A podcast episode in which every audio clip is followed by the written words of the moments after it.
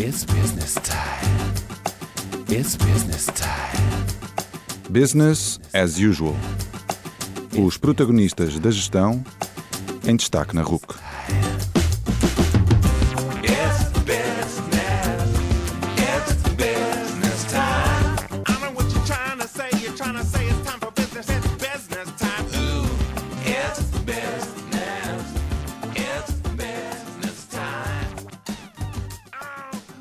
Boa noite e bem-vindos a mais um Business as Usual, o programa da RUC que dá destaque aos protagonistas da gestão. O meu nome é António Calheiros e, neste décimo programa, trago-vos um convidado muito especial. Paulo Balreira Guerra definiu como sua missão na vida crescer para fazer crescer. Cresce através dos infindáveis cursos, formações e especializações que faz. É licenciado, mestre e doutorado. Tem certificações, entre outras coisas, em coaching e programação neurolinguística. E faz crescer através dos livros que publica, das formações que dá e da sua atividade docente em diversas instituições de ensino superior. Nesta conversa falamos sobre alguns dos temas que investiga e trabalha. Falamos de gestão do conhecimento, de talentos, inteligência emocional, vendas, programação neurolinguística. Atentem, que vale bastante a pena.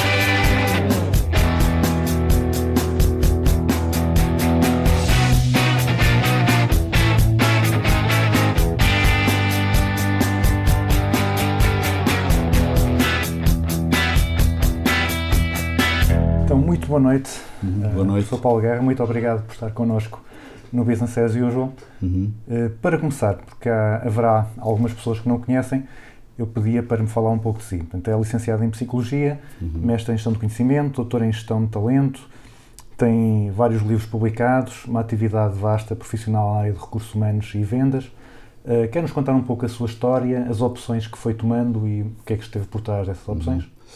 Uh, basicamente, eu, eu, eu queria ser médico de empresas, que é uma coisa que não existe. Ou seja, eu não sabia o que é que queria ser, queria ser uma pessoa que estivesse nas empresas a ajudar os outros a serem felizes. Disseram-me que para isso eu tinha que ser diretor de recursos humanos.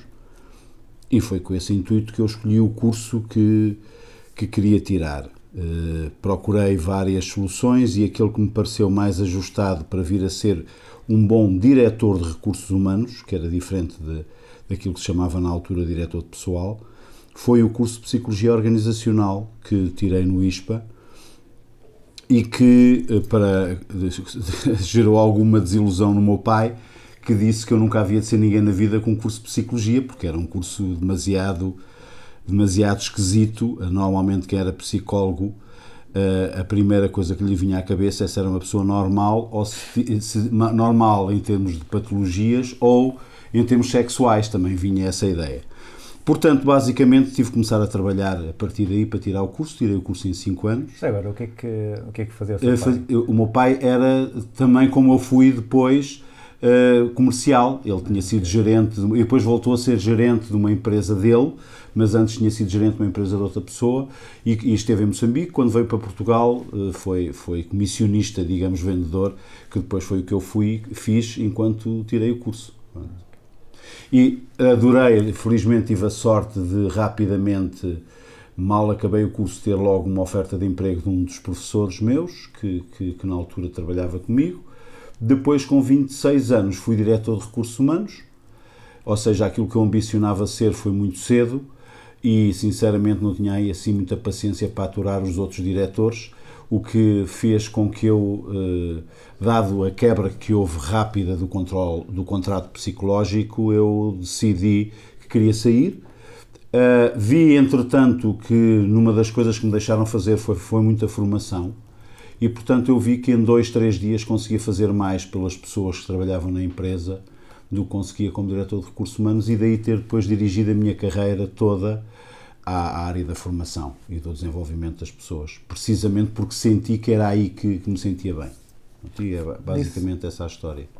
Disse que houve uma quebra do contrato psicológico, o que é que, o que, é que aconteceu? O que é que basicamente eu queria ser, ajudar as pessoas a serem felizes e via que não conseguia fazer. Eh, Eu tinha um lugar até com a matrícula do meu carro para estacionar o carro, tinha várias coisas, tinha o estatuto, era o senhor doutor, mas de facto não conseguia fazer nada para a felicidade das pessoas. Através da formação consegui e, e por isso claramente deixei, de- não era aquilo que eu queria, portanto tive que, que alterar a minha carreira e, e alterei, e al- alterei com todo com toda a certeza e com toda a eficácia e cheguei a um, um acordo com a empresa e, e juntos definimos o que é, qual é que seria o meu futuro e passei a dar formação. Mais à frente, isto foi em 92, para aí 91, 92, em 95 formei a minha própria empresa. Hum, essa- isso tem a ver com o facto de, tradicionalmente, nas empresas portuguesas, embora o diretor de recursos humanos tenha o mesmo, o mesmo cargo, supostamente eh, também é diretor como os outros, mas depois na prática acaba por, eh, por não ter a mesma influência. a mesma Exatamente, ou seja, eu, eu fui diretor de recursos humanos de um, de um grupo que já não existe, que é o, era o Grupo Altamira, que tinha um conjunto de várias pessoas. E as empresas em Portugal eh, têm os diretores de primeira e os diretores de segunda. Eu, eu considerava-me claramente um diretor de segunda, ou seja, eh, não tinha grande capacidade de influência dos outros diretores, principalmente aqueles que eram os diretores de primeira, que normalmente são os da das áreas industriais ou das áreas de vendas, portanto, ou da área financeira. Portanto, não, não é de forma alguma um homem que vai, ou uma mulher que vá para lá para dar prejuízo, porque eu era, era o só gasta. Pronto. Portanto, não, não, não tinha nenhuma fonte de rendimento e com alguma lógica, porque eu sempre vi os recursos humanos como uma, uma área de trabalho cujo objetivo é dar dinheiro às empresas. Portanto, e nós, eu deixei de ser diretor de recursos humanos, não quer dizer que tenha parado de, de acreditar naquilo que acredito, que acho que as pessoas são um dos potenciais mais importantes que há nas organizações e, e acredito seriamente que se trabalhadas, bem trabalhadas com as condições ajustadas, poderão ser mais produtivas e assim dar mais dinheiro à própria organização. Porque o diretor de recursos humanos não está lá para gastar dinheiro, está lá para dar mais dinheiro. É preciso é deixarem-no trabalhar e coisa que eu considero que, eh, principalmente nós até 2008, estávamos a conseguir conquistar muito espaço. Eh, Depois, com a crise, houve a justificação para perder essa, esse crescimento de recursos humanos, porque eu acho que depois do ano 2000 houve uma, um boom enorme da força que os recursos humanos tinham nas organizações.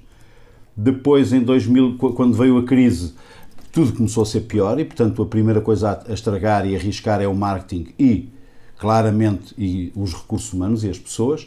E, portanto, tudo que eram benefícios atingidos eh, de alguma maneira, havia justificação para não os dar.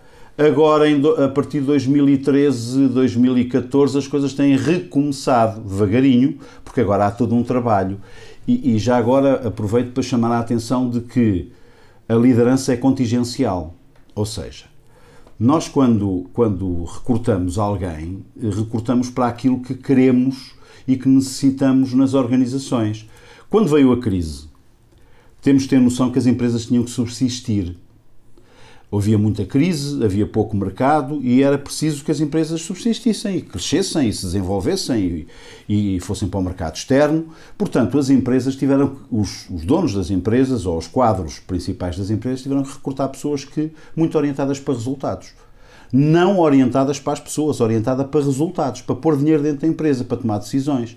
Ora, essas pessoas estão lá, entraram e estão lá e não vão sair tão cedo. Não, não, não, não, não são pessoas propriamente estejam à beira da reforma. Entraram, tinham que ter genica para aguentar e para pôr. aí. E portanto, nós ainda vamos aguentar aqui isto um bocadinho, como pessoas que andam a, andam a estudar, a falar da liderança transformacional, liderança inspiracional, coisas muito bonitas, para nós psicólogos. Isto é tudo giríssimo e, e agora o que é certo é que quem está nas organizações não são nada desses líderes. São líderes de resultados, de tomadas de decisões e vamos embora e é o que a gente quer. E portanto, a- a- independentemente de nós continuarmos aqui a dar aulas e a procurar passar uma mensagem dos recursos humanos e de, daquilo que é a liderança e o futuro das organizações, temos de ter noção de que quem está a mandar são pessoas que salvaram as suas organizações com créditos fortes e, portanto, dificilmente serão afastadas. E, portanto, vão continuar lá e vão continuar a dar cartas dentro daquilo que são as políticas dentro das suas próprias empresas.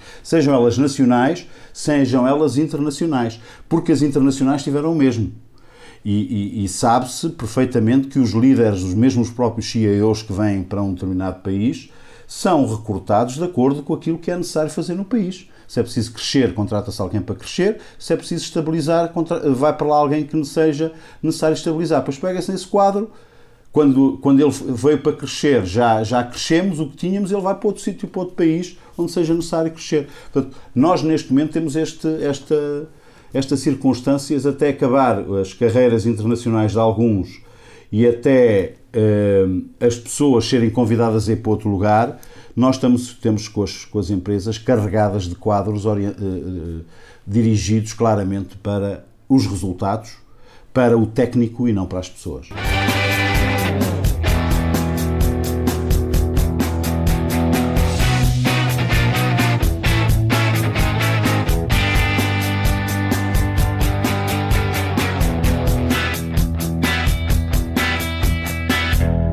Seu mestrado fez um trabalho que tentou contrariar um pouco essa ideia. Não? é? Fez um, um modelo sobre gestão do conhecimento. Quer contar um pouco como é que era esse modelo e o que, que resultados é que, é que pode trazer? É, é, no- o- o modelo, eu fiz uma tese de mestrado e, e- em Espanha e, portanto, tive de apresentar um projeto daquilo que poderia ser um diagnóstico de gestão do conhecimento. Fala-se muito em gestão do conhecimento e, e- e, aliás, nós agora estamos com um problema complicado com o analfabeto do século XXI, que depois podemos falar disso a seguir. Mas, eh, basicamente, o modelo aplica-se aos diversos níveis da dinâmica organizacional, ao nível pessoal, ao nível interpessoal, ao nível entre os departamentos, eh, interdepartamental e a própria organizacional. E uma das coisas que eu quero só destacar, e portanto tem um conjunto de ferramentas boas para, para se poder diagnosticar como é, que está, como é que é feita a passagem do conhecimento, que é de, de facto uma das grandes vantagens competitivas das empresas.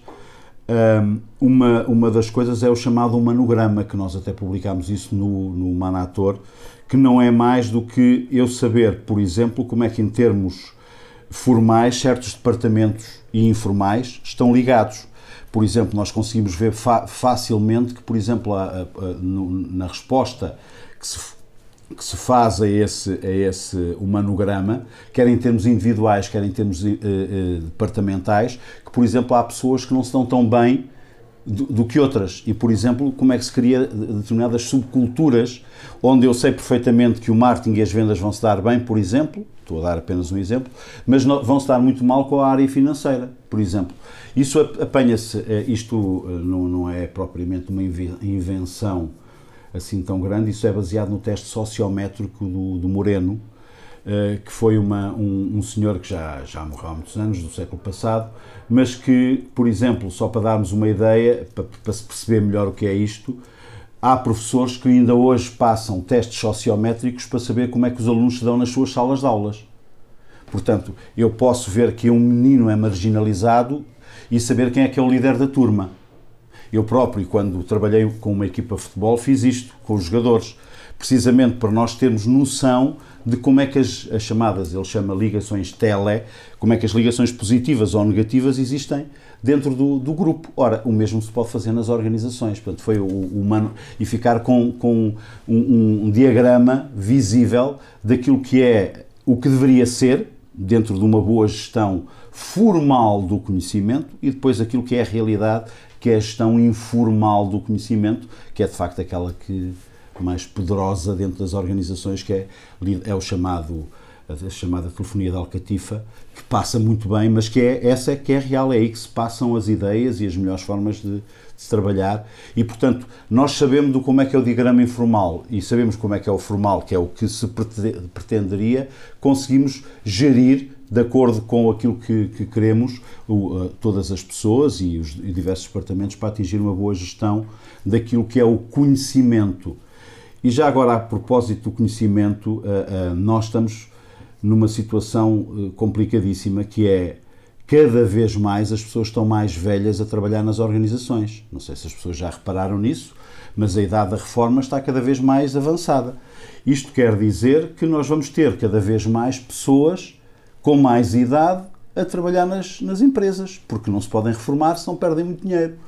Enquanto que antes até as multinacionais tinham alguns packages muito interessantíssimos para as pessoas saírem, é- até essas estão a reduzir o valor desses packages, porque já deixa de ser produtivo para elas também pôr as pessoas na rua, porque é, é- a compensação já é- tinha que ser muito grande e, portanto, elas baixaram essa compensação. Isto quer dizer que, conhecendo e sabendo como é que funciona o conhecimento do, do ser humano eh, e como é que funciona o cérebro, eh, que nós vamos ter cada vez mais pessoas que, têm, que não têm a habilidade para desaprender aquilo que aprenderam.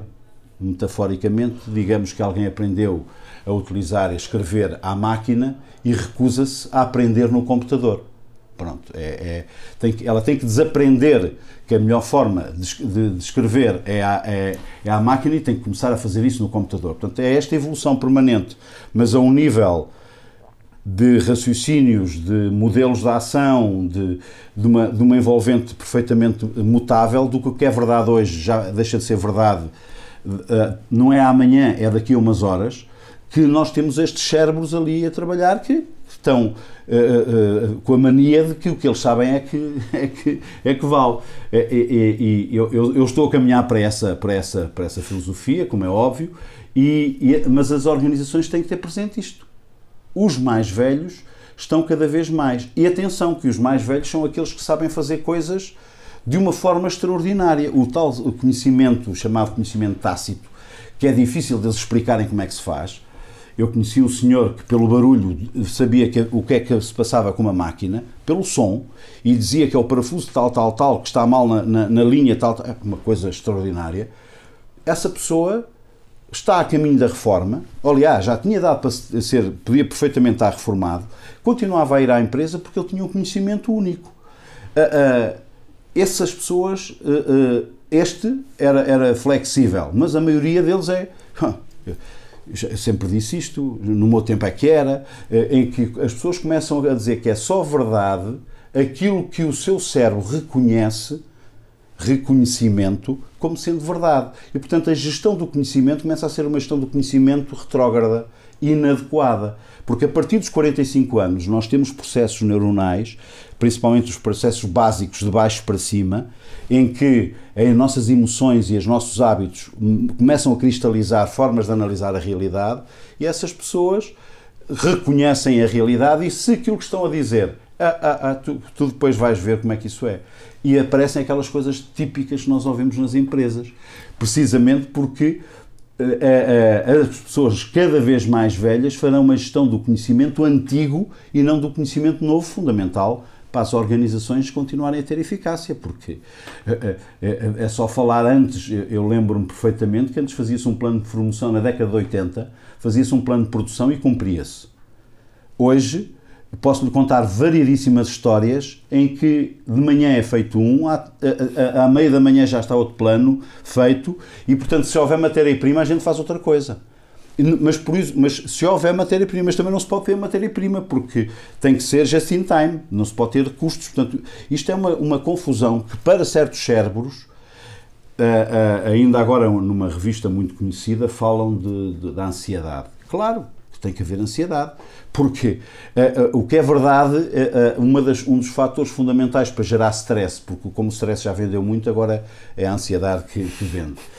E, e, portanto, a ansiedade, que no fundo é uma coisa que é positiva, se transforma em stress, porque permanece, é no fundo a ausência de domínio. As pessoas saem de manhã, além de terem os problemas que têm, depois chegam à empresa não sabem o que é que lhes vai acontecer.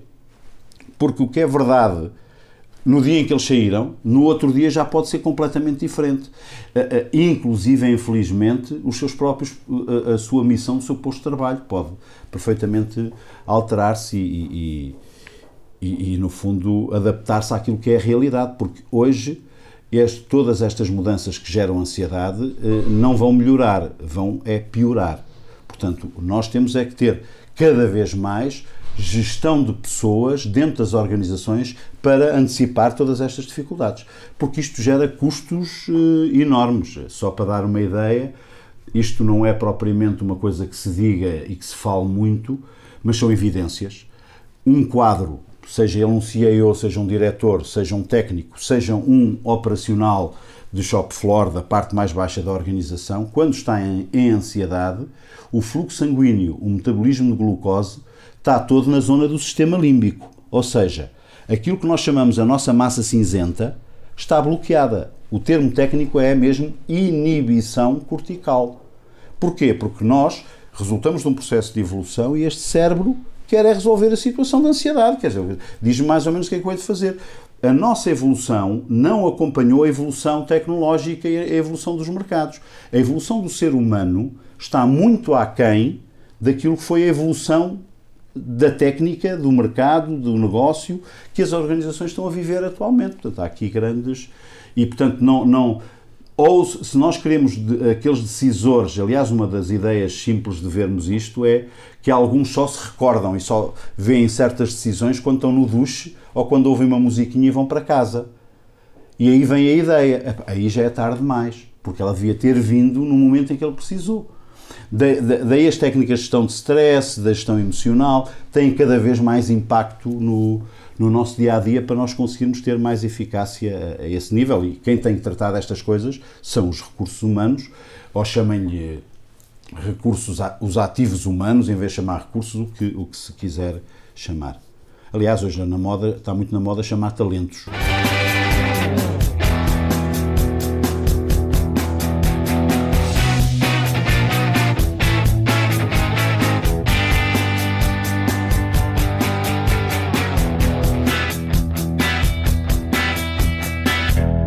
Ponte para a parte seguinte, que tem a ver com. Fez, tra- trabalhou no doutoramento a gestão de talentos e depois até acabou por escrever um livro sobre isso.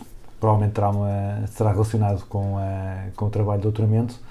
O que, é que, o que é que descobriu de mais interessante na área Olha, descobri uma coisa que até, tenho, até tenho medo de dizer, mas é que tudo o que se diz aí que são talentos, a maior parte das vezes não são. Eu estive, eu fiz um estudo com muitas, muitas pessoas e posso lhe dizer que hum, a resiliência é dos aspectos mais fortes num, num talento, a capacidade de aprender com a adversidade.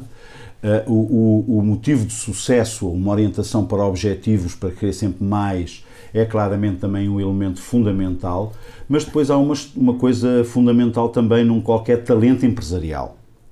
Porque estou a falar, eu, não estudei o talento no global, estudei o talento dentro das empresas.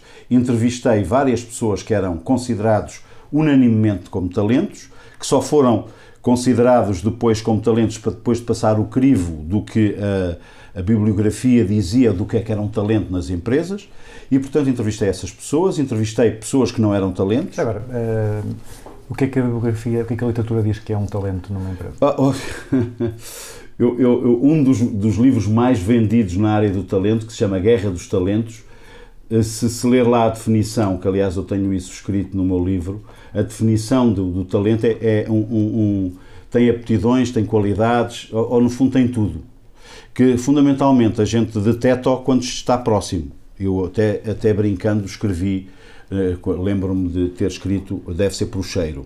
Ou seja, não, a- a- a- nós temos que ter noção do, do poder que tem ahm, as, as- as empresas e, e também tem que ter também noção de que uma empresa moderna que não diga que tem gestão de talentos nunca será uma empresa eh, que vá recrutar boas pessoas. Portanto, hoje fala-se de talento, mas a grande diferença, o livro até se chama a diferença entre um bom colaborador ou um excelente colaborador e um talento, Uh, uh, nós queremos excelentes colaboradores, mas isso não quer dizer que, seja, que tenhamos talentos.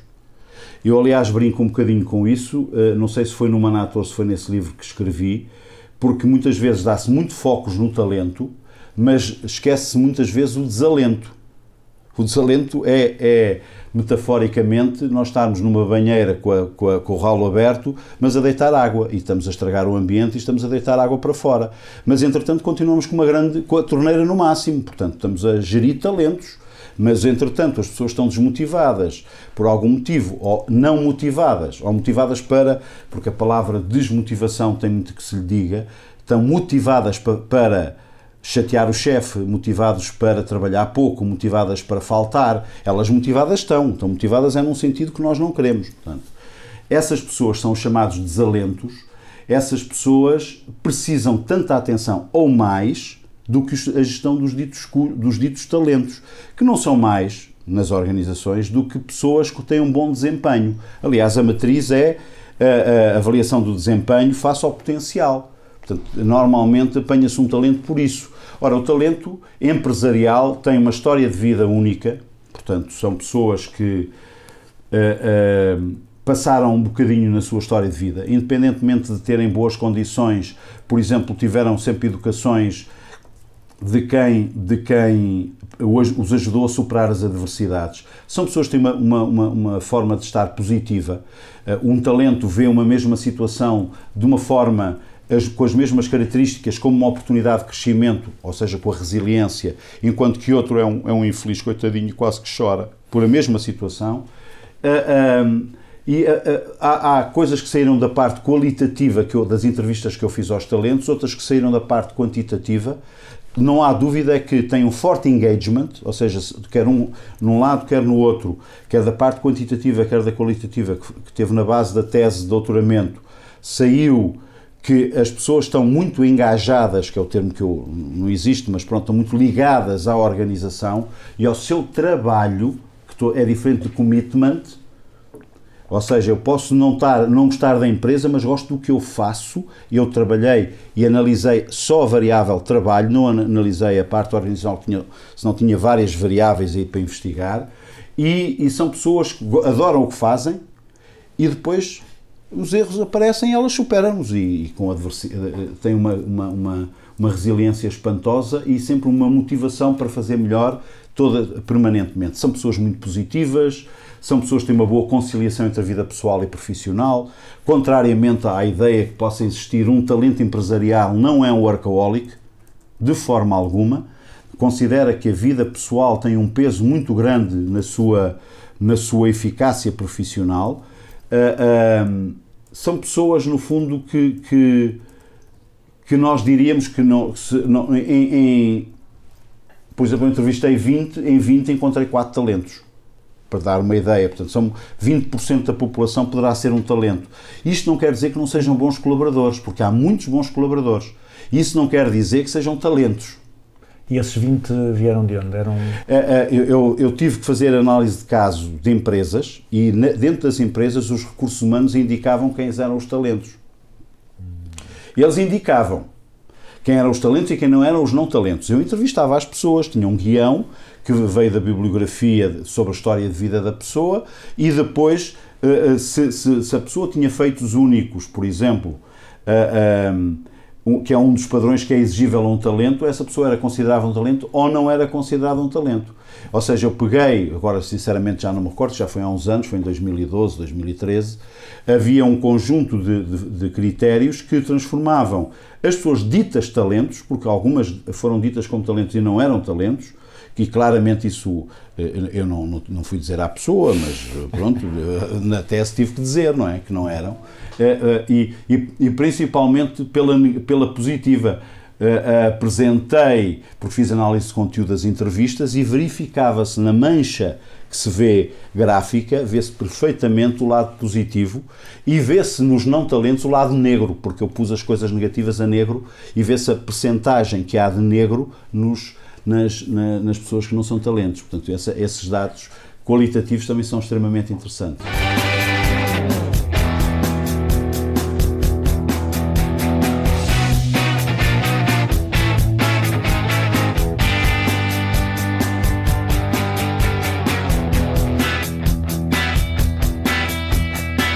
Também uma, uma coisa interessante com isto do talento, estava a dizer há pouco que uma, uma empresa queira atrair boas pessoas tem que ter são talentos, não é? porque são. Porque é um mercado que diz senão os assim. talentos não querem ir para lá. Eh, e então realmente há aqui uma, uma inversão um pouco da lógica tradicional capitalista de que eram as empresas que tinham o poder e os trabalhadores o, eram, eram o lado fraco. Neste caso, os talentos, como têm estas características, estas capacidades que são procuradas pelas empresas, terão mais poder sobre a empresa. Portanto, invertem essa lógica capitalista. Este, hum, isto acontece em todo o lado, Depende do setor, depende da oferta e da procura. O que é que verificou sobre O isso? que, o que eu, o- eu, eu diria que eh, tudo isto é por questões capitalistas, eu diria que é por questões de eficácia organizacional. Eh, isto dava-nos dava pano para mangas, mas digamos que hoje aquilo que é o paradigma explicativo do sucesso empresarial, pelo menos que nós apresentamos no, no Manator, no Manator 21 agora, é a complexidade. E, portanto, a- a- o que a- as- os gestores, as pessoas nas organizações, têm que ter a habilidade de se adaptar a essa comple- complexidade e saber se gerir, ter atenção criativa suficiente para não deixar as suas áreas ou a sua organização cair no caos.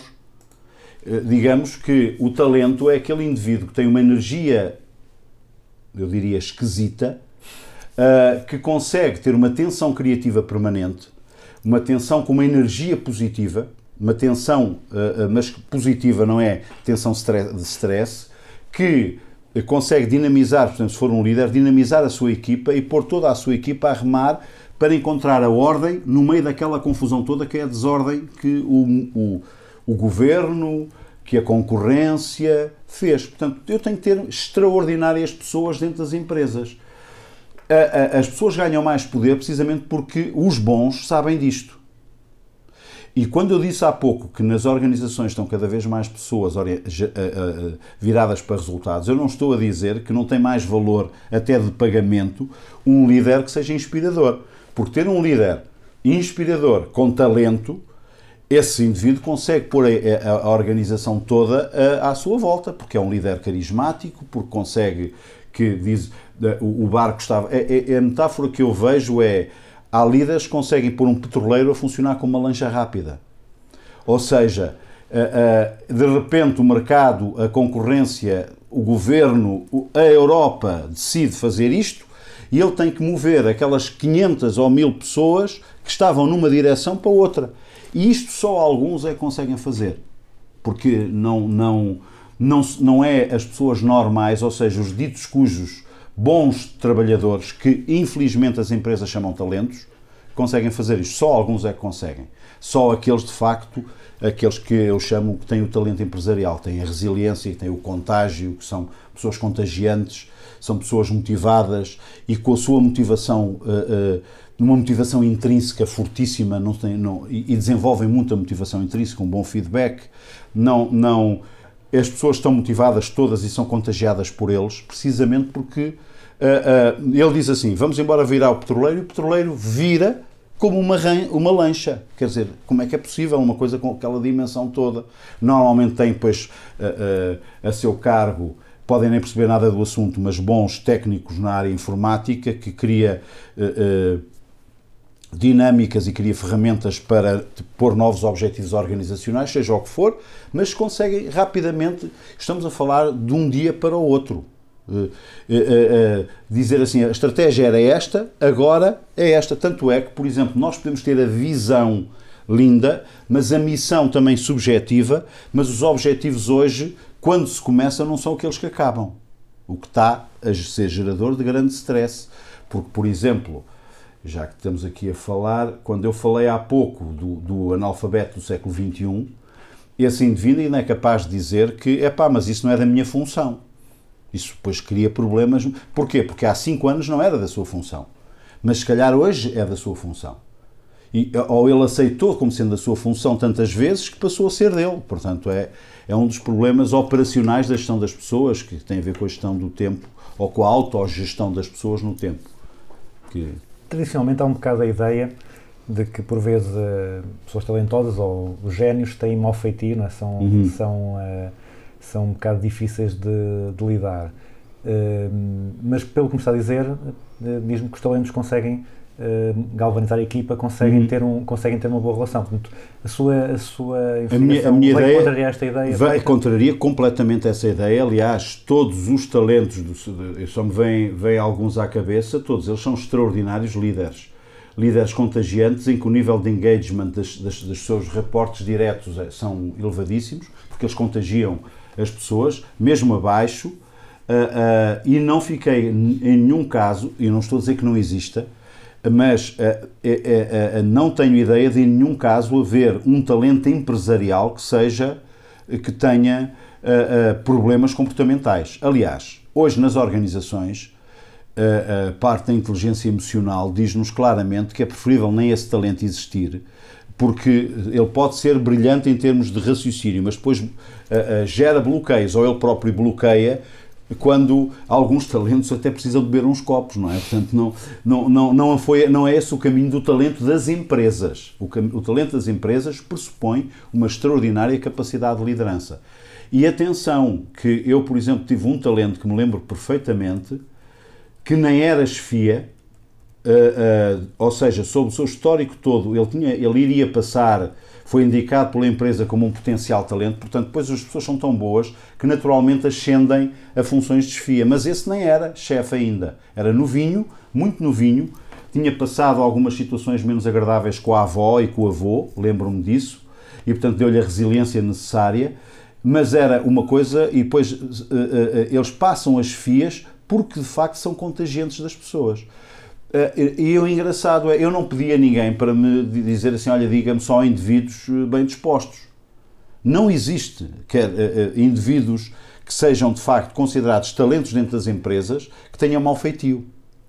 Ou não estão nas empresas, porque também é possível e- e- e é aceitável, podem estar a fazer investigação, mas ah, ah, não houve nenhum. Todos eles tinham, eram extraordinários no contágio. Aliás, é uma das suas características é contagiar as pessoas com a sua emoção congruente e positiva.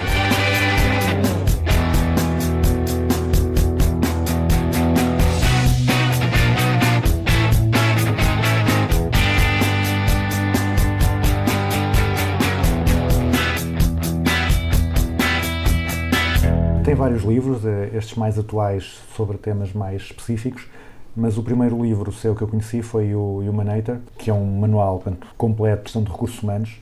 Para si é mais interessante ou gostou mais de fazer esse manual completo, que fala de tudo, ou gosta mais de fazer livros sobre temas específicos? É, é- é- é engraçado. Sinceramente, não sei porque é- é- eu, eu gosto das duas. De um lado, eh, um livro escrito a três mãos, onde nós discutimos muito e falamos muito e é uma, preciso um grande trabalho de equipa. Nós, por exemplo, nesta fase deve- deveremos estar a começar a pensar, ou já, já, já falámos em, em rever novamente eh, a nova edição, mas lembro-me que este livro foi escrito pela primeira vez em 97, não havia nada.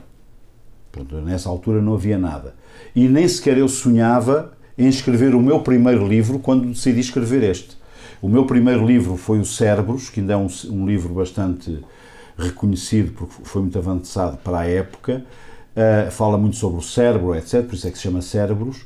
E que foi escrito só quatro anos depois, só saiu de quatro anos depois. Foi escrito durante a seguir ao, ao, ao Manator. Eu gosto das duas partes.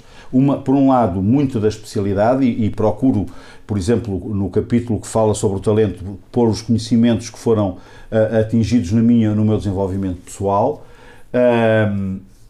De- no, no no livro de- do, do talento, há outros que são fora dos recursos humanos. E, é- e se perguntar, gosta mais de escrever na área dos recursos humanos ou fora dos recursos humanos, eu diria que a área fora dos recursos humanos é mais vasta e é aí que eu me tenho eh, dedicado muito tempo, por exemplo, na PNL aplicada às vendas, o cliente não tem sempre razão, mas tem sempre emoção. São livros onde eh, eh, eu diria, por exemplo, que o livro O Cliente Não Tem Sempre Razão, mas Tem Sempre Emoção, é um livro eh, que eu diverti imenso a escrever, mas que eu acho que, que não é propriamente fácil de ler. Os meus colegas nunca me deixariam escrever aquilo assim. Porque eu acho que, eles que aquilo é um bocado difícil de ler. Basicamente são dois neurónios que se infiltram no cérebro. Quer dizer, aquilo é, é- é muito. E depois uns batem numa cara e quando entram, porque eles têm. Ou seja, é, é, é, é- é um livro muito interessante. Diria que o conceito é, é- tecnicamente está muito bem sustentado, com aquilo que é o de melhor, mas não tem nada a ver com o público. O público é outro. Portanto, o público do, do, do Manator 21 é um público mais técnico, mais académico, portanto tem que ser escrito de outra maneira. O público do cliente não tem sempre razão, é outro público, é o público dos serviços, das vendas, da relação com o cliente. Portanto, esses, essas pessoas já não exigem tanta formalidade, é, é um livro mais informal.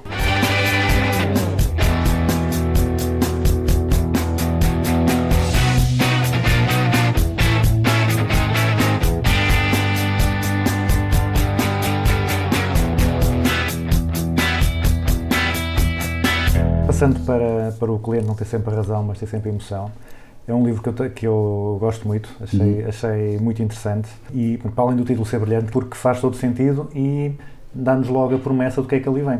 Explica-nos logo e muda-nos um pouco, muda-nos um pouco logo a forma de olhar para a relação com os clientes. Não? é? O cliente, tenha ou não tenha razão, ele, ele vai reagir sempre e nós temos que nos preocupar com a sua emoção. Portanto, ou seja, É, é, o é- foco não é tanto ver quem é que tem razão, mas tentar, ok, independentemente de quem tem razão, como é que vamos resolver a situação. Como é que surgiu esse livro? Ah, isso, a, a- a sugestão foi como é que sugeriu, ver se eu falo sem dizer nomes, mas uma vez estava num, a dar formação e era uma formação que custou, que, que envolveu milhares de pessoas e, portanto, eu tinha uma relação muito próxima com a pessoa que decidia, que era precisamente um administrador de topo.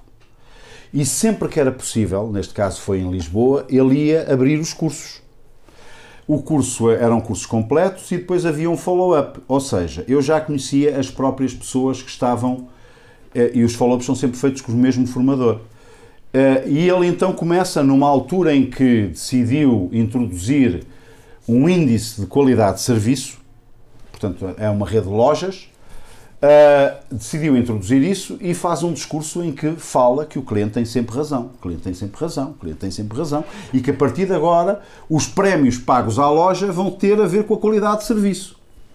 E eu a ver aquilo e a ver os senhores uh, a rabiarem na cadeira, os, os gerentes responsáveis por aquelas áreas.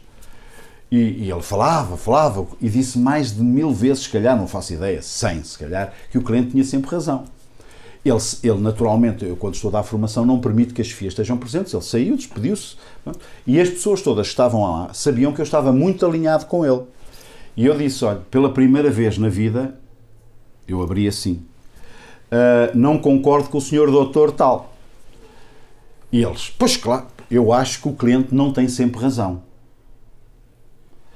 Eles, pois claro, e começaram a dar milhentos exemplos de que quando o cliente perde as estribeiras e que ele não tem sempre razão. E, e ele- interromperam-me claramente. E, e- e eu disse, é pior. Depois deles falarem, tem sempre emoção. E aí e, e o vosso índice de qualidade de serviço que vocês vão operar vão apanhar, o cliente vai responder à emoção que lá está. Se gostaram ou não. A fidelização de um cliente é a emoção, é o crédito emocional favorável relativamente à vossa loja. Portanto, não vai ser nunca a razão, vai ser, ele vai, quando lhe telefonam para a sua casa, ele vai responder àquilo que sente. Não é aquilo que pensa, é aquilo que sente. E se alguma vez o que ele pensa está diferente do que vocês querem, mudem a emoção para conseguir chegar à razão, porque senão nunca lá vão conseguir chegar. E depois disso eu andei um- cerca de um ano a pensar como é que havia de, de escrever o livro, até que escrevi o, o, livro O Cliente Não Tem Sempre Razão. Aliás, tem sempre emoção. Aliás, isso é baseado num, num questionário que passou a ser feito a todas as pessoas prestadoras de serviço, que, cujo resultado é lá apresentado no livro. Eu só queria tentar dar um enquadramento de porque é que isto surge. É, Esta, esta ideia de que o cliente tem sempre razão não é, não é uma ideia descabida. Se nós olharmos a evolução que houve durante muitos anos na, naquilo que é as organizações, o Ford vendia um carro de qualquer cor desde que ele fosse preto, portanto, eh, eh, o cliente não existia, existia um comprador que comia com tudo. Eu sou aqui da região de Águeda e durante muitos anos aquilo que se fazia era produzir para o mercado e aquilo que dava mais interesse e o cliente era pouco importante.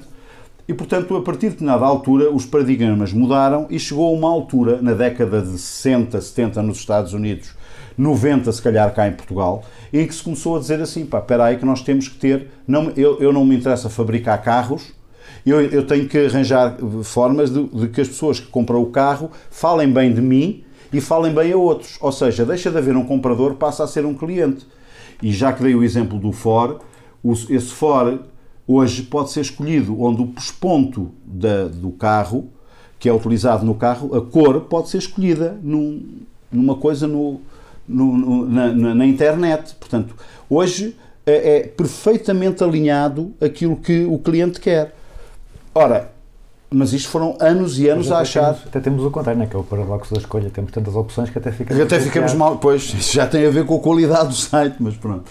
Mas é, é- é- é só para vermos que eh, eh, foi preciso mudar esta mentalidade. Porquê? Porque durante anos as, as, as pessoas acharam que tinham compradores e de repente começam a ter clientes. E então surge a mensagem, e o cliente tem sempre razão, que é, epá, aceita. Quem manda é o cliente. Portanto, esse, esse, esse princípio começou a ser utilizado e, e começou a ser, no século passado, tinha algum cabimento. Ora, quando é escrita o livro de inteligência emocional, quando o Damasio escreve o erro de Descartes, começa o Ledoux escreve o cérebro emocional, começa-se a saber como é que o cérebro funciona. E, portanto, nesse momento devia-se ter mudado o paradigma. Mas não, continua-se na mesma a dizer que o cliente tem sempre razão. Com a evolução tecnológica da década de 90, começou-se a perceber que o cliente tem é sempre emoção, razão às vezes não tem, porque ele dá-se a inibição cortical, ele, ele nem sequer pensa, começa a brafustar. E, portanto, a- a- a- esse pressuposto vai fazer com que hoje se fale muito mais para fidelização, não se o cliente sat- eh, eh, tem sempre razão, mas é se ele está satisfeito se ele tem um crédito emocional suficientemente forte que, independentemente de acontecer alguma coisa, acontece, mas ele continua a comprar. Portanto, há muita emoção é que comanda, como a inteligência emocional, comanda a razão. Portanto, o paradigma teve que se mudar, claramente, porque a investigação científica leva para isso. Já não há cabimento, porque hoje as pessoas estão muito mais orientadas para, para os clientes e já não tem cabimento estar sempre a dizer que o cliente tem sempre razão. Isso foi uma frase que foi feita.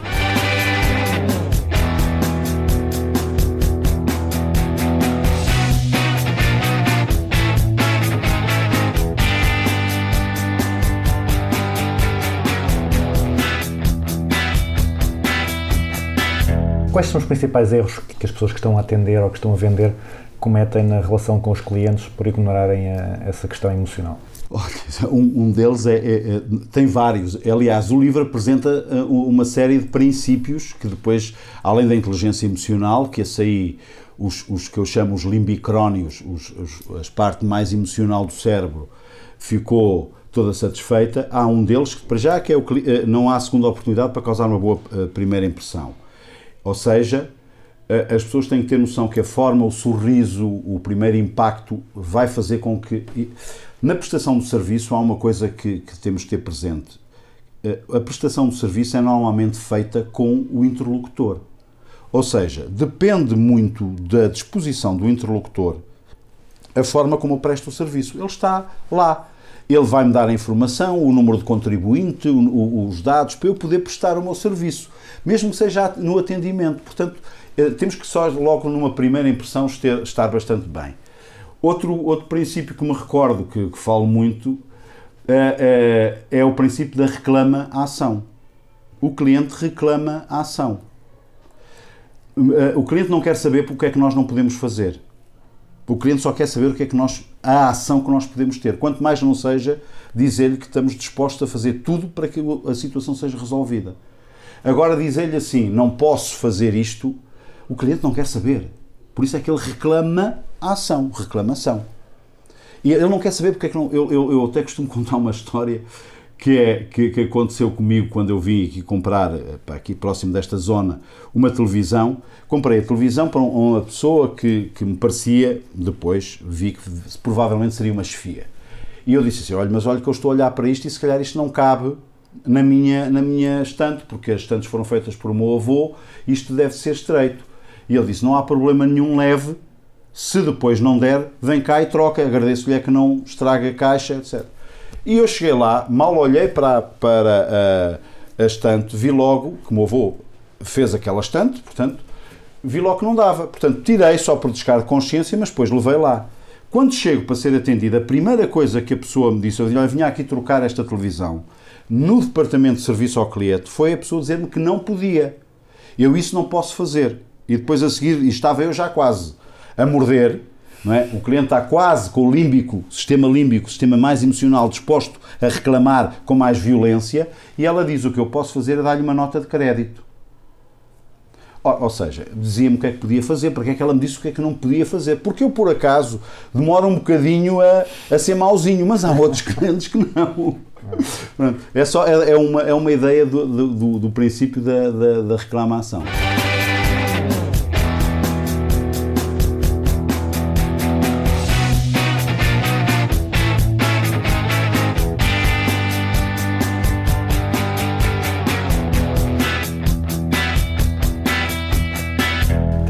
Outra questão muito importante que fala no livro, ou que eu acho importante, que são, é o princípio da autoconsciência e da Ah. autogestão emocional. Que eu acho que são, são duas eh, revoluções que, que as pessoas, eh, quando tomam consciência delas, eh, sentem. A autoconsciência é conseguir perceber, conseguir sentir, conseguir interpretar melhor as suas emoções e a autogestão, então, quando conseguem Gerir. potencial as- essas emoções. Na maior parte das pessoas, acha que é mais a maior transformação, a maior revolução é quando conseguem conhecer as emoções ou quando as conseguem gerir? Eu diria que, não, que isso é um tema que, que na é minha atividade profissional permanentemente. eh, eh, acho que há muito. Começa cada vez mais a haver pessoas que começam a ler melhor as suas emoções. E só depois de as ler é que as podem gerir. Agora eu queria também só dizer o seguinte: isso é a parte 1 da inteligência emocional. A parte 2 é aquilo que depois até o próprio Daniel Goleman chamou inteligência social, que é eu, depois de me gerir bem a mim, conseguir encaixar melhor na relação com os outros. Ah, ah, as pessoas hoje ah, começam a, a- ser mais sensíveis a esse aspecto, aliás, porque não têm outra hipótese, porque os quadros de topo, se- eu até costumo brincar, para que fazer um curso de assertividade, que é a relação interpessoal, se a pessoa intrapessoalmente não consegue gerir as suas emoções?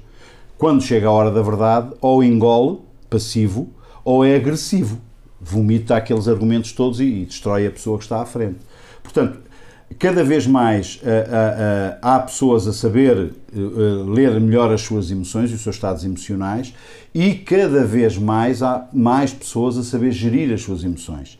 Porém, estamos anos-luz daquilo que deve ser e, portanto, o livro A Inteligência Emocional é um livro muito bonito, lê-se muito bem e acho que se deve ler e aconselho toda a gente a ler, mas passar daquela teoria à prática demora muito tempo. E só para lhe dar uma ideia, o Daniel Goldman escreveu depois a inteligência social, depois escreveu o último, já escreveu a inteligência ecológica, mas um dos que, que eu li recentemente é o Focus, que tem a ver com o mindfulness. E o mindfulness eh, é ensinado às crianças na escola. Há algumas, evidentemente, nos Estados Unidos, mas hoje, por exemplo, já há, eh, cá em Portugal, eh, locais onde, não, não, não estou a dizer que sejam eh, de, de- de utilização geral, mas paga-se normalmente, isto é, é basicamente isso que eu quero dizer, paga-se é uma forma de- das pessoas divulgarem, mas as- os miúdos aprendem a gerir o seu estado emocional e a regularmente ter técnicas para se conseguirem ter mais espaço eh, e- e- emocional. Eu diria que eu, eu- uma das coisas que, que vi no- na, na TED sobre o Al- Alzheimer, eh, e, eu sei e estudei muito Alzheimer e sei que ainda não há nada, nenhuma descoberta, mas houve lá uma senhora que falava naquilo que é, eu agora não, não sei reproduzir as palavras, mas digamos que é o armazenamento cognitivo que a pessoa pode fazer ir treinando, ah, ah, no fundo, para ganhar o cérebro, que é um músculo, ir treinando o cérebro para quando se surgir o Alzheimer, eu tenho tanto espaço de treino que mesmo que o Alzheimer se ocupe de mim, eu continuo com uma boa qualidade cognitiva.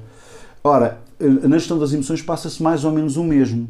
Se eu conseguir fazer o mindfulness, gerir emocionalmente bastante, a minha capacidade para eu entrar em ansiedade é maior, ou seja, são precisas mais coisas para eu entrar em ansiedade. E é isso que, no fundo, as crianças estão a- já desde tão cedo a utilizar. Eu, eu nas minhas formações, eu trabalho muito mindfulness, eu, eu, eu, eu divulgo muito e, e- e- e- explico co- o- a eficácia da, da- da técnica, que é uma técnica simplicíssima, de meditação simples, em que a pessoa está relaxada, a- a- a- concentrada na sua respiração, que demora 15 minutos no início, quando nós começamos a fazer, e, A- Aquilo que eu sei é que depois as pessoas começam no seu dia a dia e são chamados pelos chefes, pelos colegas, etc., esquecem um bocadinho isto e entram no dia a dia no ramo-ramo normal. Há uma pequena parte, que eu diria inferior a 10%, que de facto começa a dizer isto.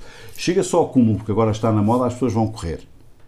Mas vão correr a gerar stress a si próprias. Ou seja, vão aliviar a tensão, supostamente, mas o cérebro não para de pensar no que é que tem para fazer durante o dia. Por exemplo, vão correr de manhã. Ou durante o final do dia, se o que é que aconteceu no dia seguinte, o que é que tem para fazer no dia seguinte. Ou seja, eu quando ouço alguém que diz, ah, eu vou eu corro de manhã, então, por favor, dedique 15 minutos a sentir o seu corpo, as dores que, que tem, se é que as tem, como é que está a sua respiração, os seus pés a baterem no chão, esteja 15 minutos aqui e agora, no presente, para o córtex pré-frontal não estar com aquele turbilhão de pensamentos. Se vier algum pensamento, aceite-o. Se vier alguma emoção, aceite-o. Depois, a seguir destes 15 minutos, faça o que você quiser com o seu cérebro, mas pelo menos dê 15 minutos a si próprio durante essa corrida, já que a vai fazer ou quando vai fazer o ginásio, o que quer que seja. Portanto, estas técnicas que são simplicíssimas, no que diz respeito à gestão emocional, não é autocontrole, não, não, não são praticadas.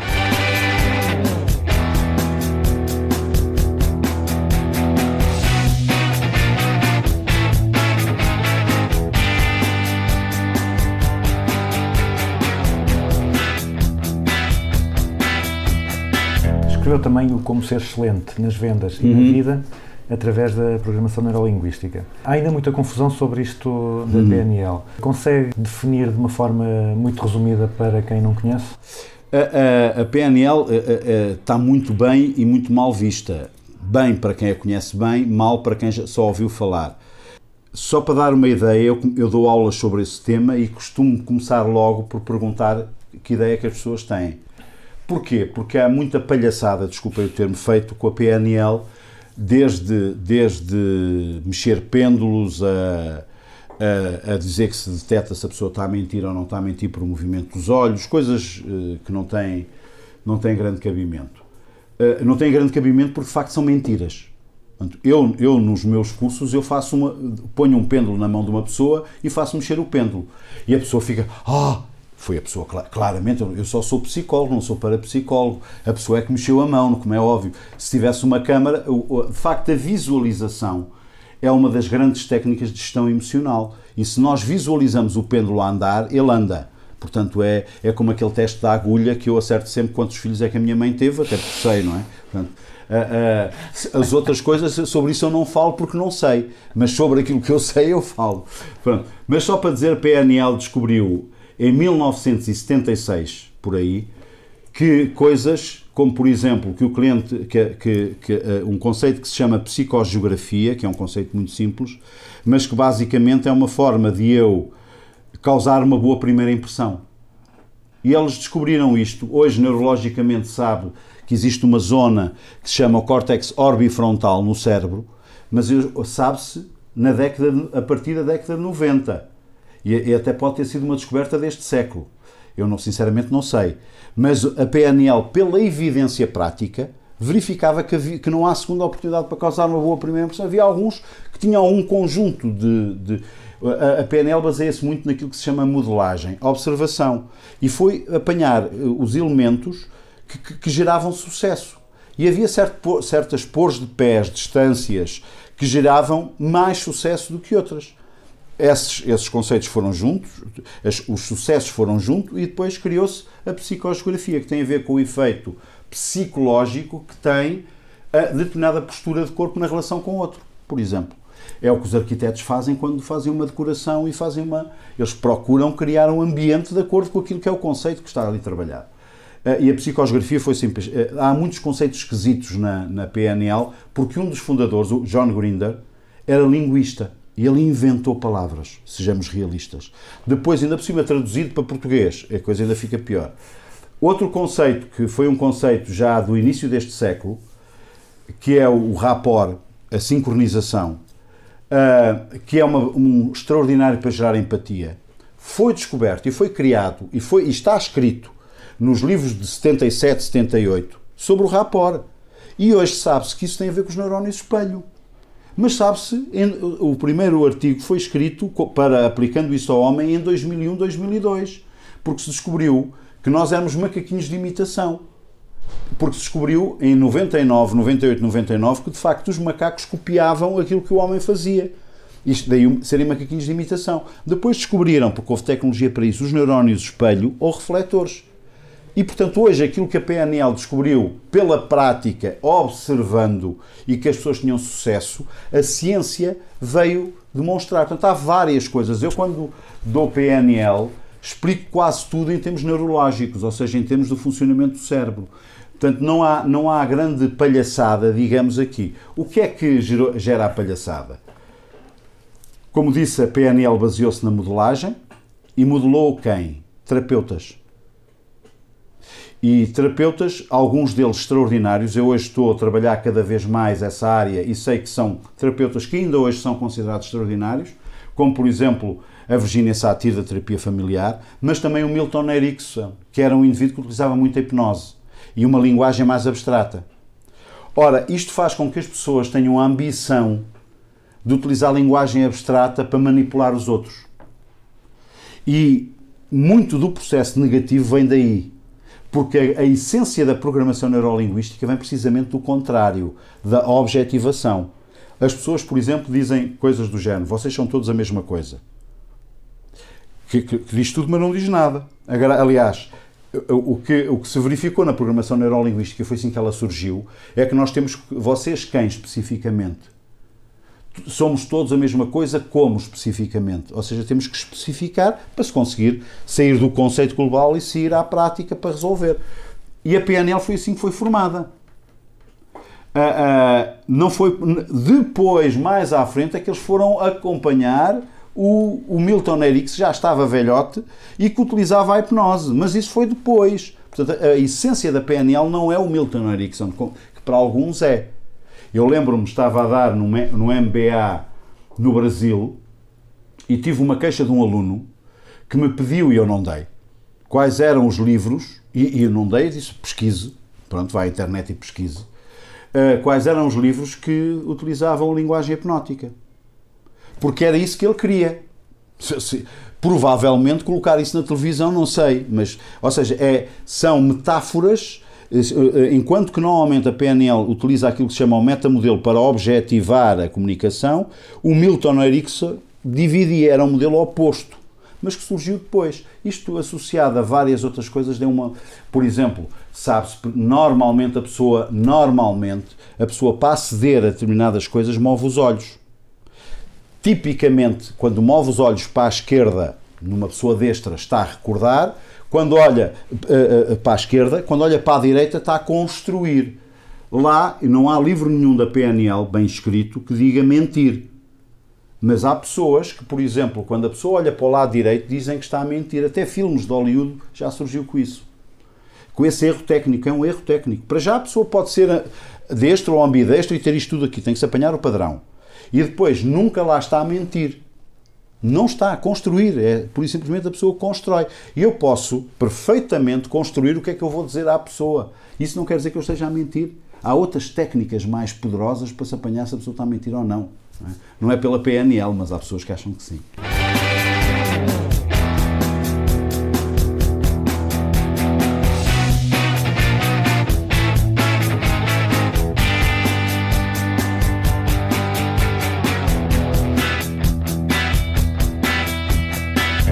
Sua vida, que ensinamentos, que é que usa da, da PNL, da sua investigação, para, para ser mais, eh, mais eficiente, mais produtivo, mais feliz? Que, que pequenos truques, pequenas, pequenas eh, Eu rituais é que tem?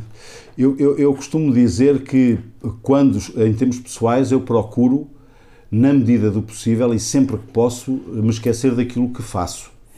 Portanto, é, é- é a partir do momento que, que entro em casa, eu não ligo a, a- a determinadas coisas que sei, porque a, não ser quando me provocam muito, eu sou obrigado a, a utilizar certas coisas. Procuro, como é evidente, ser mais positivo, defino os meus objetivos, sei perfeitamente aquilo que quero atingir todos os anos, sei que a minha missão na vida é, é crescer para ajudar a crescer. Portanto, aquilo que eu acho fundamental faço gestão das minhas emoções, o, o, o- mindfulness com, com- não faço só uma vez, faço variedíssimas vezes.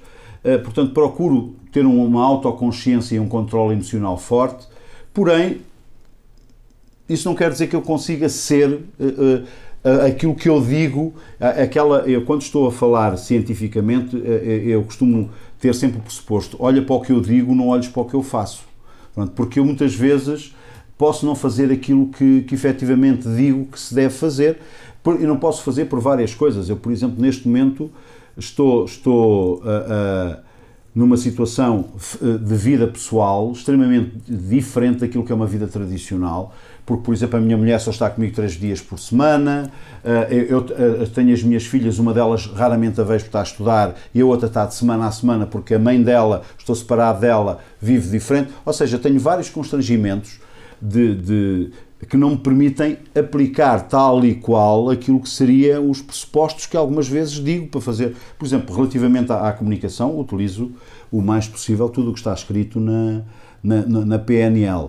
Eh, tudo relativamente ao pressuposto de, de- de serviço ao cliente, tudo o que está escrito claramente no, no sentido do, do cliente tem sempre emoção. Estes pressupostos todos claramente acredito que o- os talentos empresarial, empresariais têm de ter uma forte resiliência. Qualquer dificuldade eu vejo como uma excelente forma de aprendizagem. Mas ah, ah, ah, diria que hum, hum, posso não ser, pessoalmente, o exemplo ideal para, para, para servir de modelo. Pronto, acho que pode haver outros. Isabel, estava a dizer que pode nem nem sempre fazer o que diz que se deve fazer. Há alguma, assim, alguma mania mais engraçada que tenha que contrarie aquilo que sabe que cientificamente devia fazer? Uh, eu não, não- não- normalmente sei, por exemplo, que devo ter objetivos de pessoais e, e- e tenho objetivos relativamente ao meu peso, etc. Mas, por exemplo, não deixo de comer um pedacinho de chocolate sempre que posso. Como a minha mulher é especialista nessa área, eu como sempre um pedacinho de chocolate a seguir ao almoço. Uh, procuro uh, ter um bocadinho de juízo, mas uh, uh, há coisas que depois também as emoções positivas valem mais do que certas regras. Há que encontrar aqui um bom senso. Eu diria que de forma alguma me posso, digamos, castrar de certas coisas boas na vida que me dão imenso prazer. E por acaso comer chocolate é uma delas, mas não, e não, tem, não é um chocolate qualquer, tem que ser um chocolate específico, por exemplo, chocolate, chocolate muito negro que faz menos mal, eh, eu só gosto mesmo daquele que faz mal, portanto, não, não, não como muito, mas como, como algum, sempre que posso, eh, eh, eh, sempre que posso, porque está disponível, eh, eu bebo um café, por exemplo, e como um pastel de nata, por exemplo, não, e, e, ah, não como, não, como, como sempre um pastel de nata, sempre que ele está lá, se eu olho para ele, é, é certinho. É daquelas coisas que se calhar não devia fazer, mas, mas faço. Por exemplo, vejo que normalmente tomo as minhas notas sempre utilizando técnicas que digo que devem utilizar, como por exemplo o hemisfério esquerdo e direito, que é o mapa do pensamento ou mind mapping, que apresento num dos livros que escrevi. Ah, há várias coisas, faço o meu planeamento sempre em base de- de de, de mind mapping, Ah, embora uma vez ou outra, por exemplo, escrevo aquilo que estou, que estou a fazer, que vou contra aquilo que são as regras do que eu costumo utilizar. Mas como uma maioria das vezes utilizo o mind mapping, nem posso dizer que faço uma coisa diferente daquilo que eu digo. Portanto, normalmente eh, gera-me alguma confusão na minha cabeça fazer coisas diferentes do que eu digo, mas eh, não estou a dizer é que eu seja o melhor exemplo. Uh, já agora, e sobre a tecnologia? Uh, vê os smartphones, uh, as apps, como algo que pode potenciar a eficácia, que pode ajudar a ser mais produtivo, ou como uma distração que deve evitar? Eu, eh, Acho, acho que a sociedade, de alguma maneira, nos causa problemas a, a- a determinados níveis. Por exemplo, quando vejo uma família que estão todos a olhar para o telemóvel, aquilo de facto faz-me faz confusão, precisamente porque sei que nós somos animais sociais e precisamos de conversar uns com os outros para desenvolvimento da nossa identidade. Pronto, isso são evidências claras e científicas que não há nada a dizer sobre isso. Agora, isso, daí a dizer que não se deve utilizar telemóveis, eu uso toda a tecnologia que possa. Aliás, posso, inclusive, tenho o ritual de todas as semanas ver notícias sobre evoluções tecnológicas, precisamente para procurar manter sempre atualizado. Acho que a tecnologia, quando ela é utilizada por muita gente, é porque ela já teve o aval de- dessas pessoas, da utilização dessas pessoas e, portanto, quem sou eu para ir contra? Pronto, eh, acho é que de termos tecnologia, utilizarmos a tecnologia, é uma coisa, sermos escravos dessa tecnologia que me parece eh, absurdo. E, e muitas vezes eh, somos um bocadinho escravos de, de- Na minha casa não tenho esse problema, mas tive que me impor para que as minhas filhas não estivessem sempre agarradas ao telemóvel. Elas eh, eh, deixam, já, já estão habituadas, quando estamos a, a almoçar, a jantar, seja o que for, estão connosco e, e- e- mas não é, não sei se é esse o ritual da maioria das famílias. Pronto, não sei. Ou seja, pelo menos do que eu vejo em algumas brincadeiras, é, às vezes as pessoas estão a, a comunicar por mensagem, por amor de Deus. E os neurónios espelho que estão nos nossos cérebros precisam de. E nós temos um cérebro social. A pessoa, eh, nós temos que ter noção que somos animais sociais e temos um cérebro social e precisamos de, de- Eu, por exemplo, costumo dizer na brincadeira que às vezes há pessoas que não, não gostam que a gente olhe nos olhos e começam a desviar o olhar. E nós, quando deixamos de olhar nos olhos, perdemos a, a riqueza de todas as expressões faciais que a pessoa faz. E, portanto, damos um tiro no, nosso, no pé da nossa inteligência social. Ou seja, é importante que as pessoas contactem, que estejam em família, que falem com os amigos e que vejam e que consigam aprender o que é que quer dizer aquelas expressões, porque isso também lhe dá o, o seu lugar na sociedade. Há coisas que podem dizer, há coisas que não podem dizer. Se, se só estão a olhar para o telemóvel, o telemóvel, por enquanto, nos SMS e naquelas coisas, não, não fala com eles. Se estão a falar eh, eh, numa linguagem que vem a, outra, a cara do outro, já, já não é tão grave. Agora vamos passar para aquilo que eu chamo a grelha fixa, que são as perguntas que são iguais para toda a gente, independentemente da, da sua área ou daquilo que seja o tema da entrevista. E a primeira pergunta é uma empresa ou um guru que, que admire, alguém que ache que, que o tenha influenciado. O Daniel Goldman, claramente. Há pouco falou também até do, de vários livros do Daniel Goleman. Há sim algum livro que acho que a gente devia ler? Pode ser uma A inteligência mais- social. Não a emocional, a inteligência social. Encontra-se facilmente à venda. Qual é que é o conceito ou prática da gestão que, que acha mais mal compreendido? Ou seja, coisas que as pessoas entendem de uma forma que não é correta ou que, ou que aplicam mal. É MBO, ou Ma- Management by Objectives. Acho que as pessoas pegaram no livro do, acho que foi do Peter Drucker, não sei se foi, se não foi, acho que se foi, e pegam naquilo e depois fazem uma grande baralhação e os objetivos têm que ser atualizados permanentemente e não são. E um conceito ou prática da gestão sobre o qual tenha mudado de ideia. Gostei muito do conceito de gestão de recursos humanos. Hoje acho eh, recursos humanos uh, magoa-me um bocadinho quando digo. Ah, Eu não estou a dizer que não diga, mas acho que ativos humanos fica melhor. A, pa- a palavra recursos eh, tem sido. Por isso é que eu, eu começo a aceitar bem que as pessoas digam que são talentos. Se aqui se colocássemos à entrada das faculdades de Economia ou de Gestão um, um placar, um cartaz com um anúncio, com uma mensagem para todos os jovens estudantes de gestão verem, ou especificamente se quiser eh, jovens estudantes de Psicologia ou de Gestão de Recursos Humanos ou de Gestão de, gestão de Ativos Humanos, qual é que seria o conselho que queria, que queria dar ou o que é que queria que eles Eh, pensassem? Se fossem gestores, se fosse o que fosse, era giram bem as pessoas. A forma como se gera as pessoas faz o sucesso dessa organização. Isso não tenho grandes dúvidas sobre isso. E finalmente, eh, uma música para concluir o programa. Uma música eh, eh, tem muito a ver com a inteligência emocional, é uma música já antiga que é o Wall. Eu costumo pôr essa música precisamente para explicar como é que nós, de alguma maneira, criamos o, o wall, criamos aquelas barreiras à nossa própria felicidade e ao nosso bem-estar. O Wall foi uma música que eu vi em França, por acaso, o filme, que eu vi pela primeira vez há muitos, muitos anos, mas continua com uma mensagem poderosíssima. Estão as perguntas todas. Muito obrigado pela obrigado, sua eu. disponibilidade e, mais importante do que a disponibilidade, muito, muito obrigado por, eh, pelo conteúdo, porque Uhum. foi, foi uma entrevista muito interessante em que eu aqui hum, ouvi muitas coisas que me, que me fizeram pensar. Eu já tinha lido ah, alguns dos livros e já tinha lido muitas coisas, mas eh, conseguiu-me aqui fazer olhar para elas de uma forma diferente. Ok, Muito obrigado, eu e estou sempre à disposição.